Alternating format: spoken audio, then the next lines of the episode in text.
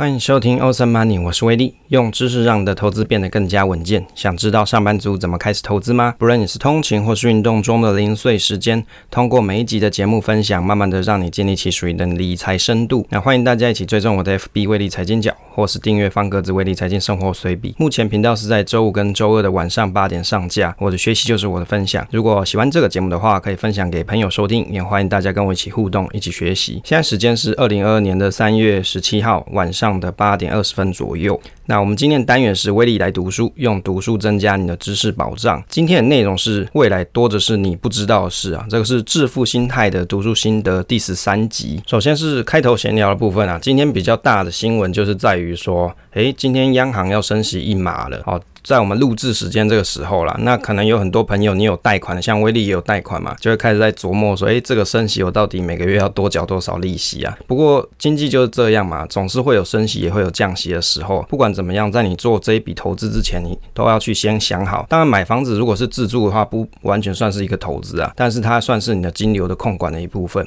所以在你做这一笔交易的时候啊，你还是要去想一下说，诶，未来升息降息啊，这个能力你是不是可以负担得起？就是这个金流的问题。接着啊，第二个，诶，昨天是三月十六号，就是有大家讲这个印度神童，那他有做了一些预言，结果好像有日本这个大地震嘛，是不是有点神准啊？当然啊，他之前也有讲一些其他的项目啊，我们可以再拭目以待，说看看后面四月是不是还会有这些情况发生啊？当然，就威力来说啊，自己是觉得这种这种算命啊之类是实在是很玄妙，我也不敢说否认说他们的讲东西的真实性啊。当然，也有很多朋友觉得这是怪力乱神。那，但是我也不会说很迷信在这个东西上面，只是当大家都在讨论的时候，就觉得很有趣哦，大家都在关注这个印度神童讲的一些话。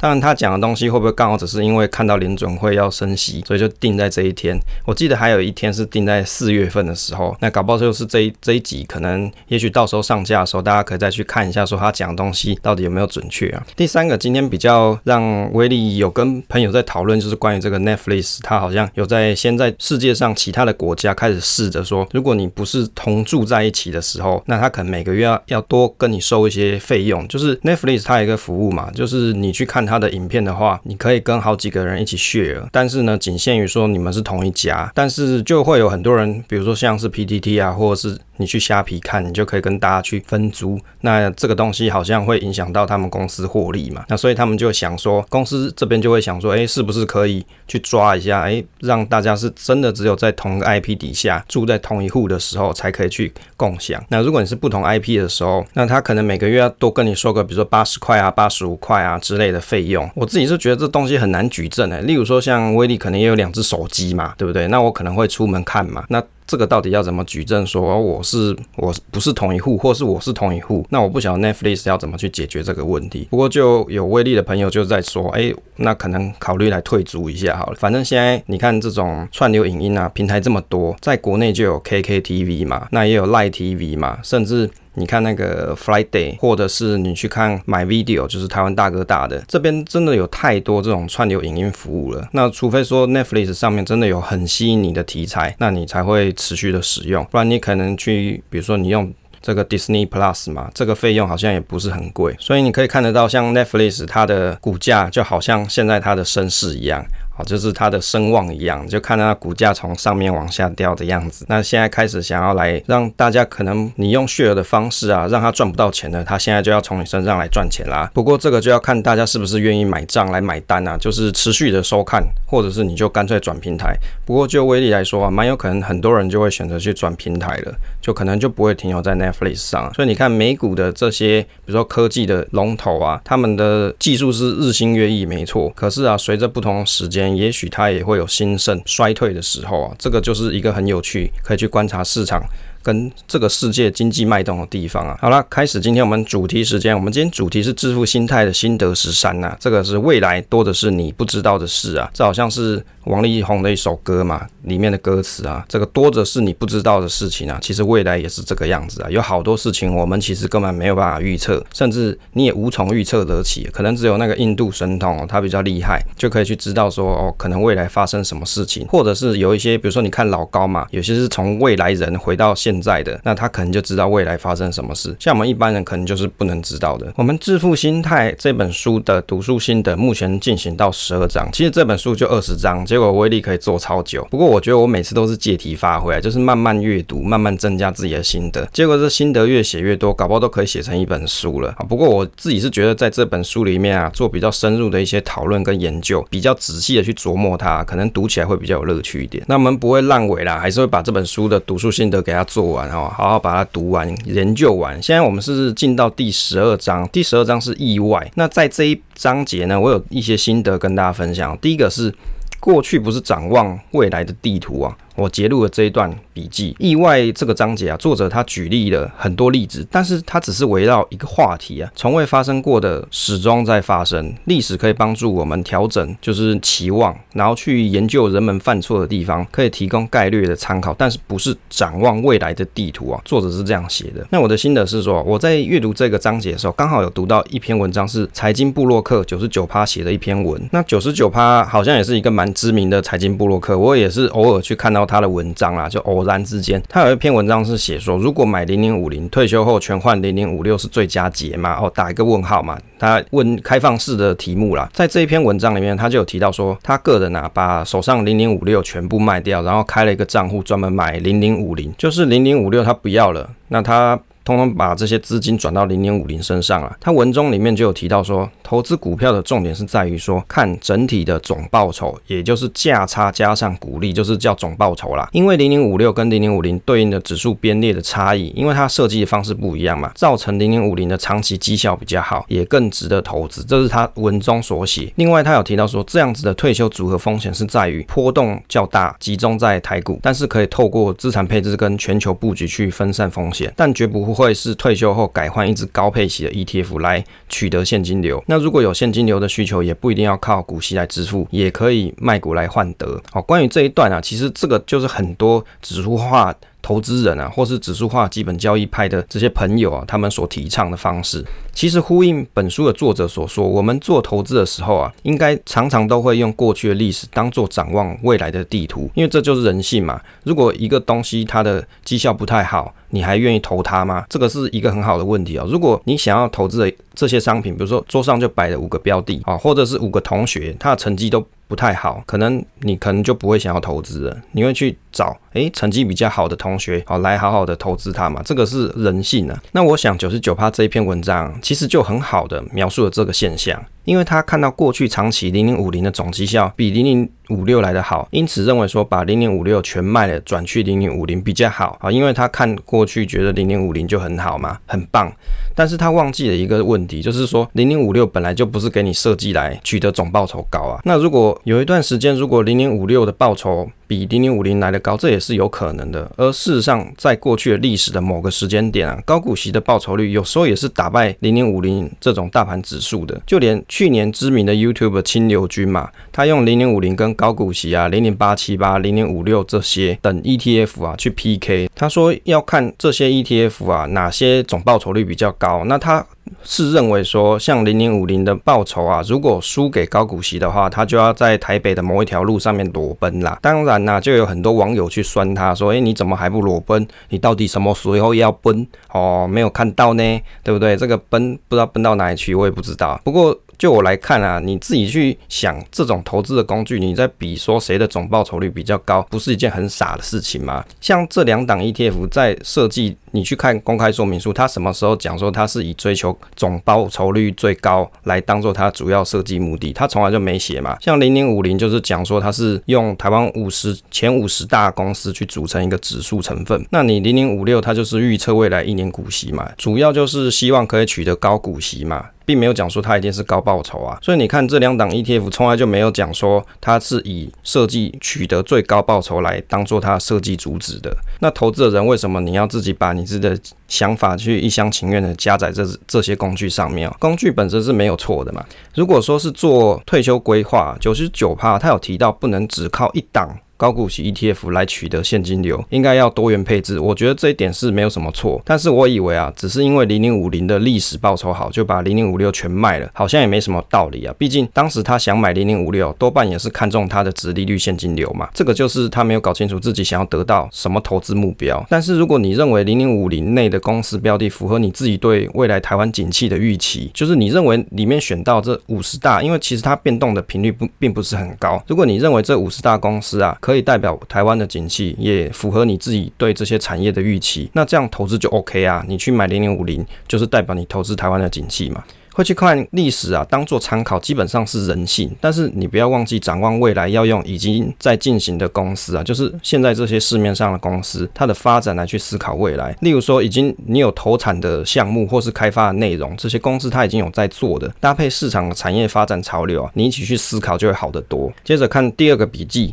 相信历史的两件危险的事情，一旦你过于仰赖投资的历史啊，把它当做下一次事情发生的指南，可能会碰到两件危险的事情啊。作者是这样讲：第一个就是你可能会错过许多造成影响的异常事件；第二个是历史可能是一道让人误解未来经济与股市指导的方针，因为它并没有考虑到当今世界息息相关的结构性变革。哦，讲的文绉绉的。我的心得是，其实照过去的历史发展去思考未来啊，这个。让我想到 How Marx 的市场周期理论，他提到没有人可以预测未来嘛，所以大家都尽可能想要搞懂目前你身处的市场周期位置，来做好最好的投资打算。例如说，改变现金跟股票的配置部位，增加防御或是积极投资，尽可能的与市场周期一起脉动啦，然后来获取市场的成长。但是，我想应该不会有人真的敢依照过去发生的某些事件，就敢肯定百分之一百照这个过去的走势啊，一定是一样的。但是我以为还是有参考价值啊，这个过去的事情还是有一些参考价值在嘛。但是问题点就是，你不要完全照过去发生的事情去思考策略而已，你还要加上对未来走势的猜想跟预测。重要是啊，即便你想好各种情境，就各种 scenario，你都已经想好了，那你还是要预留一些犯错的空间，因为啊，未来多的是你不知道的事啊。举例来说，像二零二二年的二月二十三号啊，有一篇文章是基金黑武士，也是一个知名的部落客啊，写财经的。那他有一篇文章是。讨论到说，从历史上三次的战争来看投资啊，例如说战争期间，一九九零年波斯湾战争，SPY 五百下跌十六趴，台股大盘下跌五十三趴。在二零零一年阿富汗战争，SPY 五百跌了十一趴。台股大盘下跌十九趴，伊拉克战争的时候啊，SPY 五百下跌十四趴，台股大盘下跌十五趴。但最后呢，市场这些股市呢，它的绩效表现又 V 转啦，又恢复到正常期间呐。所以呢，基金黑武士他的意思就跟大家讲说，哎，你遇到打仗的时候，你不要太紧张，因为过去的历史看起来，这三次近年代。比较大的一些战争啊，市场虽然会有波动，虽然会有 drop，但是它还是会回升的一天呐。好，所以这是他跟大家鼓励跟勉励的话。那威力呢，我也做了关于这一次乌俄战争的。这还原股价就是 SPY 五百跟我们台股大盘的计算，就是看从年初呢到我们观察时间是三月十四号，年初是一月四号到二零二二年三月十四号，这样子累积总报酬是多少？我们是用还原股价去算的，是比较公正客观一点。SPY 啊，从年初到三月十四号的观察时间，大概跌了十二点六八 percent。那台股的大盘呢是跌了六点八二 percent，然后所以世界怎么跟得上台湾？有没有？台湾跌的特别少呢？所以你看，要么就。就是之后台湾的大盘还会再继续跌，要不然就是大家真的觉得台湾的股市很不错，很耐跌，而且有很多价值存在，所以就跌的特别少啊。这如果你要从线图上去看是这个样子啊。现在二零二二年的二月跟三月期间，因为世界又面对战争啊，这一次就是乌俄战争。很显然，有些朋友啊。他在二月二十四号战争开打后，就陆续出清持股。显然啊，依据过去的经验，战争消息一发出，势必有一波市场恐慌性的跌幅。但是关键点不在于出清持股，而是在于说何时世界能重返荣耀啊？这个就无法从过去的历史可以完全推测。当然，就乐观的想法来看啊，世界合久必分，分久必合。如果以世界总体经济来看，在乌俄战争之前，中美贸易经济大战，美国政府在推行什么？美国制造嘛。强化国内的供应链，还广发邀请，甚至要台积电到美国设厂。有啊，后来台积电也有去嘛。在太平洋的另一端，中国正推行国内大循环，以国内循环为经济发展主体啊，逐渐取代依赖国外进口产品或是国外技术的情况。反观这个俄罗斯啊受到国际欧美国家的相继制裁啊，未来有可能被迫与中国相同的路径，或是加强与中国的紧密经济合作。如果以战争跟大盘的走势情况来看，理应啊战争结束后应该要有所反弹，但因为这个。欧美对俄国的经济制裁很有可能会长达好一段时间，而俄国又是能源大国嘛，相信对欧洲国家，尤其是欧洲来说，这个经济受伤程度肯定也不会太小。是不是未来世界经济还可以跟过去战争的情况一样，很快又在几年后又复苏起来？这个就很难预料。但是我们可以预期啊，这样子的全球经济因为战争衰减的情况，可能会长达好一阵子。那世界上各大国家或是经济体互相的竞争，逐渐又会降低世界贸易的往来。投资有时候就是如此，知道未来难以预测，但你也就只能就自己能做好最佳的风险控管而进行投资。就像突然会打仗跟疫情的问题啊，这个世界真的是难以预料。能提前知道事情，市场总是可以慢慢反应过来。例如说像升息嘛，但是怕的就是黑天鹅，多的是你不知道的事情。补充一下，在二零二零年九月八号有一则新闻，中国的双循环战略，中国领导人习近平他强调一个警告，在充满不确定性、需求减弱和外界。敌意后，大流行病时代，中国必须调整经济，更多的依靠自身保持增长啊。这习近平有提到说，为了减少对变化无常的国外经济的依赖，中国需要国内人民花更多的钱，国内制造商进行更多的创新。那媒体在评论。关于这段习近平的战略演说的时候啊，又提到说，中国必须要为美国持久的纠纷做准备。那这场纠纷可能会让中国难以接触美国的消费者、投资人还有专业的知识。那习近平的新的方案就被称作叫做双循环战略。中国应该把内需和创新作为推动经济发展的主要动力，建立经济国内大循环，同时保持外国市场跟投资者作为经济增长第二引擎。其实从这个心得看起来。看起来中国也是被迫要进行内循环啦，但是我自己是认为，如果你有很多关键技术都依赖国外，才能够让你的国内有一些发展，那。这显然就不是一个很好的一个经济。你有很多关键技术，如果可以在自己的国内拥有，那未来你要整个产业整合啊，或者是你要做更多的生意啊，相信都会比较有竞争力。所以我也认为说，他的这个战略跟策略是没有错的，只是就现况来看起来，是美国不太想要让中国再接触到更多美国的专业技术，所以逐渐的就把一些比如说技术门槛啊，这个技术壁垒跟经济壁垒啊、贸易壁垒把它建立起来。好。补充二呢，这个在二零二一年的八月二十二号，美国总统拜登他有强调了美国制造，打算提高联邦政府采购品中美国制造零件的含量，要求联邦政府机关凡是依据现行买美国货的法律所采购的产品，那零组件在美国制造比率至少要占这个零组件总价值的六十 percent，高于目前的五十五 percent，预计到二零二四年要进一步提高到六十五 percent，二零二九年再提升到七十五 percent。那我的心得是，中国在近十几年。成为世界工厂后，那美国希望可以将制造业引导回美国，重点还是在于关键零件，希望美国的供应链都可以完备，希望国内制造业不要再被中国或是其他国家牵制。这个其实也是一种战略部署。当一个国家有很多关键的生产都是由另外一个国家所控制或是生产的时候，这也会是一个国安的危机，也很容易引起经济上的问题啊。参考俄罗斯的外资企业出走就知道啊，就是因为现在贸易制裁嘛，所以很多外资都企业都出走，那连。民生用的清洁沐浴乳啊，都变成稀缺品。吃个汉堡也可以要要价一餐一万多块，就那一客餐嘛，麦当劳那个一客一餐不多一两百块台币嘛，他们要卖到一万多块。那因为贸易战关系，有很多外资企业他们撤离了，所以他们有很多当地人，他需要一些民生必需用品，例如说清洁的沐浴乳啊，或是其他的项目都会变成稀缺品，因为没有办法进口了。所以世界各国啊，对俄罗斯的制裁啊，对于他们来说啊，真的是一个贸易上的核子弹啊，哦，就是一个。核弹爆发，有很多人可能居住在俄罗斯，可能生活都不太特别安好了。所以你看呢、相信历史再去做股票啊，其实是有一些危险的。而且重点是在于说，你要知道说你现在做的投资啊，跟未来息息相关的地方有哪些，这个是必须要仔细去思考的啊、哦。今年三月四号。的时候，我有在 FB 专业上面啊贴了一篇文，是在讨论说，指数化投资人遇到大跌的时候应该勇于接刀吗？哦，是一个市场观察啦。那大家都说做指数化被动投资可以安心睡好觉，不用择时，不用猜高低点，应该要长期投资，期待微笑曲线复利奇迹。那在台湾的股民啊，最常投资是零零五零相关的 ETF。那如果你是喜欢美国市场人，会去投资这个 VTI 啊，或是 VOSPY。如果喜欢全世界人爱买 VT，可是指数化投资真的是可以无脑吗？因为你从历史的经验看起来，好像告诉我们说，做指数化投资好像就是无脑，市场就是长期向上。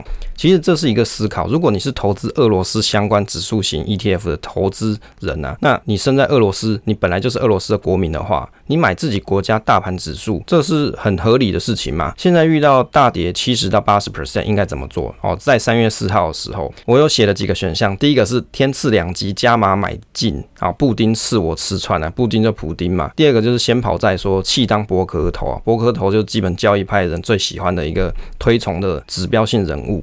那 C 呢是脚麻了，跟市场同在，好，市场跌八十趴，然后欣然接受。一是赶快买俄罗斯债券压压惊啊。我的观察是说，像乌俄开战让俄罗斯概念股喋喋不休啊。例如说像是安硕的 MSCI 俄罗斯 ETF ERUS 股价也从开战前的三十多美元一路下滑到十二美元，短短四个交易日就跌幅超过六十 percent。所以你看，如果你是相信历史，你觉得诶市场长期经济向上，那你又是身在那个国家的国民，你也只有有投资那一个国家指数型基金、指数型的 ETF，那你可能就会遇到类似的情况。所以我们在做投资的时候啊，很显然就是你不能只把你手上的资金分配在某一个地区，只因为你觉得历史。告诉我们的状况是，诶，长期会看好嘛，所以我就投资这个地区就好。最好是你可以做适度的分散。当然，这边讲的分散，并不是说这种无穷无止境的分散，好像越分越散，那你心里就会越开心。其实也不是这样，就是做一个适度的分散，是你心里可以控管的程度，这样就好了。